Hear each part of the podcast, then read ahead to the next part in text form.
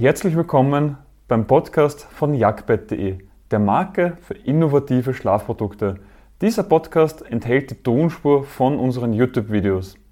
Den Link auf unseren YouTube-Kanal und zu unseren Produkten findest du in den Shownotes.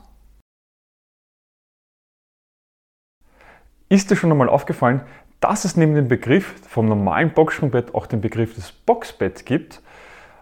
Die beiden Begriffe hören sich zwar sehr ähnlich an, aber es gibt trotzdem große Unterschiede zwischen einem Boxsprungbett und einem Boxbett. Was jetzt diese genauen Unterschiede sind, was es mit dem Komfort, mit dem Preis und viel mehr auf sich hat, erfährst du in diesem Video. Mein Name ist Philipp Watzek, ich bin der Mitgründer von jagdbett.de und beschäftige mich schon seit vielen Jahren mit dem Thema Schlaf.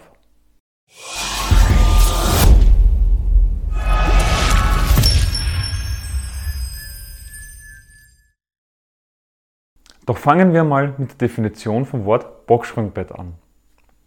Boxspringbett besteht aus drei einzelnen Wörtern, nämlich der Box, also dem sogenannten Holzrahmen, der Spring, also Metallfedern, die sich in im Inneren der Box befinden, und dem Bett, eh klar, dem gesamten Bett. Also in der Box haben wir den Holzrahmen mit Metallfedern drinnen, die dann wie eine Matratze funktionieren.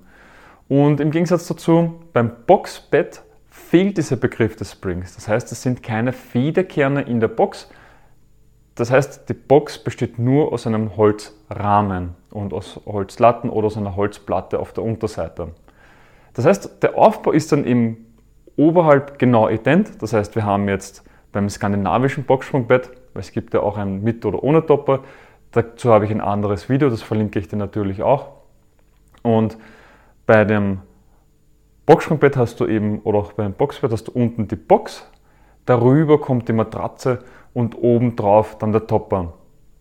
Beim Boxspringbett hast du unten in der Box einen Holzrahmen und zusätzlich nochmal eine Matratze, die für mehr Komfort sorgt.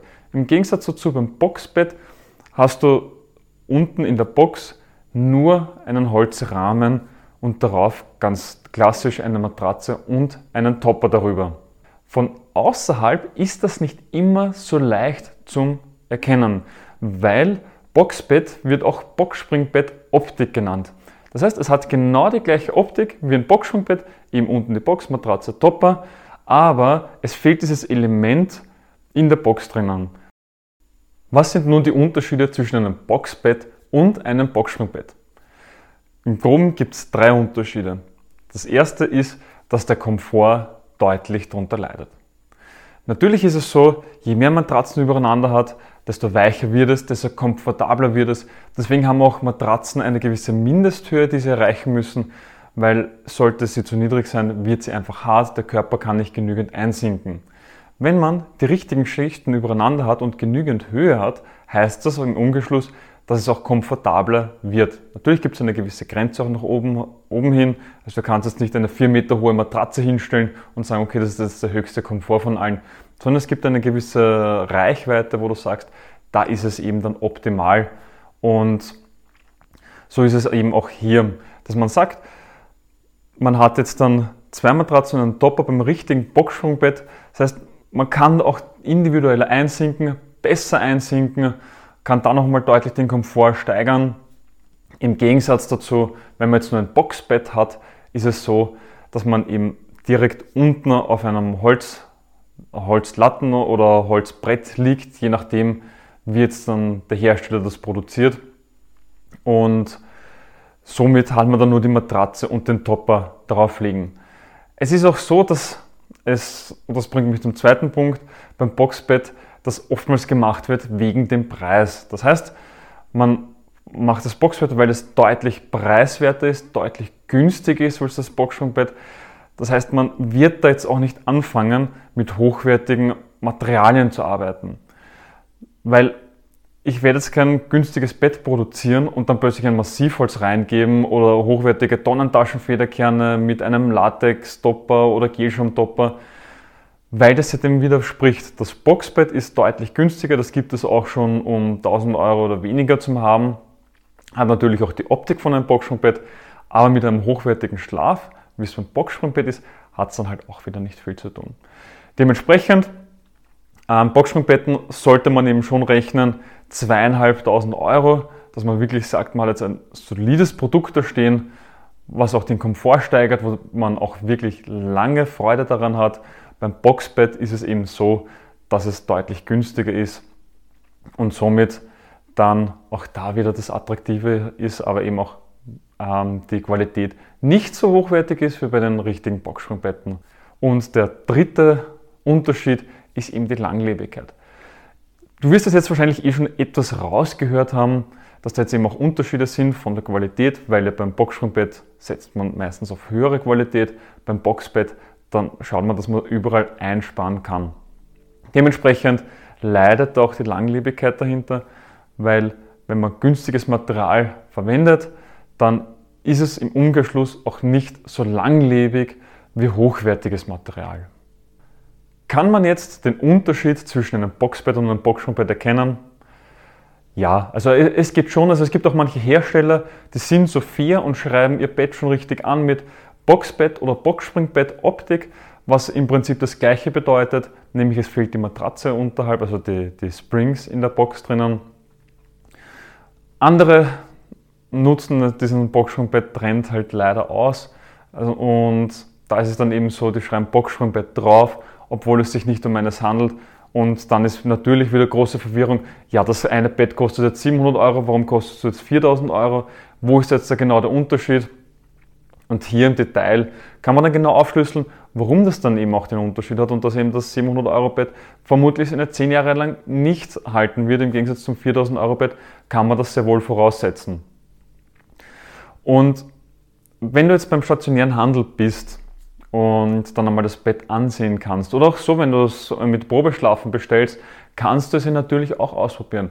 Dazu musst du nichts anderes machen, außer die Matratze hochheben, einmal runtergreifen, eindrücken in die Box und wenn die Box nachgibt, also wirklich nachgibt, also nicht nur ein Zentimeter nachgibt, sondern wirklich fünf Zentimeter oder mehr, also dass du wirklich merkst, okay, da ist ein bisschen ein Schaum, was sich reinkneten lässt, dann weißt du, da ist eine Matratze drinnen. Im Gegensatz dazu, wenn sich das nicht viel eindrücken lässt also, oder komplett hart ist, dann ist sowieso klar, dann sind da Holzbretter darin. Es gibt aber auch manche Hersteller, die dann nur eine 1 cm Vlies oder 2 cm Schaum oder so etwas in die Richtung reingeben, dass das Ganze weicher wird, aber trotzdem sich darunter eine Holzplatte oder Latten befinden. Dementsprechend, das findest du dann auch heraus, indem du auch mal richtig reindrückst und wenn es nur ganz wenig nachgibt und nachher brettelhart ist, weißt du ganz genau, es handelt sich hier um ein sogenanntes Boxbett. Bleibt nur noch die Frage, lohnt sich jetzt der Kauf von einem Boxbett oder nicht? Das kommt halt auch immer wieder auf seine Situation drauf an. Wenn du sagst, nein, ich bin jetzt Student, ich brauche das Bett jetzt nur für zwei Jahre und danach ziehe ich eh wieder um oder als Übergangsbett oder Gästebett, dann spricht überhaupt nichts dagegen, auch einmal zum Boxbett zu greifen. Wenn du allerdings sagst, nein, ich möchte jetzt das Bett kaufen, ich möchte jetzt zehn Jahre lang meinen Frieden haben oder länger, dann ist das Boxbett nicht die richtige Wahl.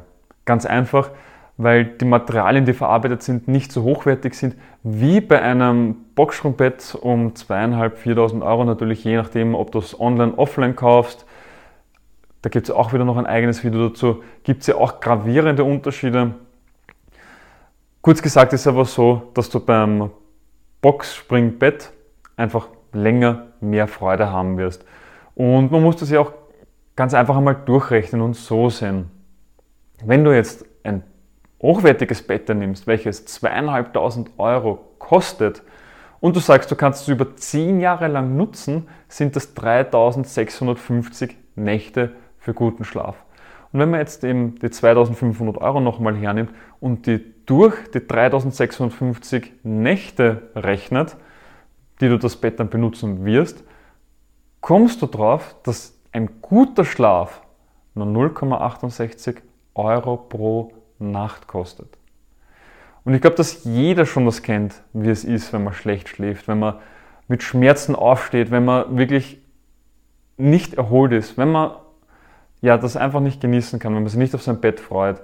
Und dementsprechend bin ich immer ein großer Freund davon, lieber mal ein bisschen mehr Geld in die Hand zu nehmen, eine Freude jeden Tag zu haben, wenn ich jetzt ins Bett gehe und auch nach vielen Jahren noch eine Freude damit habe, dass ich auch noch jeden Tag ausgeschlafen bin und jeden Tag motiviert bin, dann glaube ich, dass sich das auszahlt und dass das ein gutes Investment ist in die eigene Lebensqualität. Ich hoffe, du hast direkt etwas aus dieser Podcast-Folge für dich mitnehmen können. Wenn ja, dann gib uns eine Bewertung auf deiner Podcast-Plattform. Sie hilft mehr, als du glaubst. Weitere Informationen zu uns findest du auf jagdbett.de. Den Link dazu findest du auch in den Shownotes.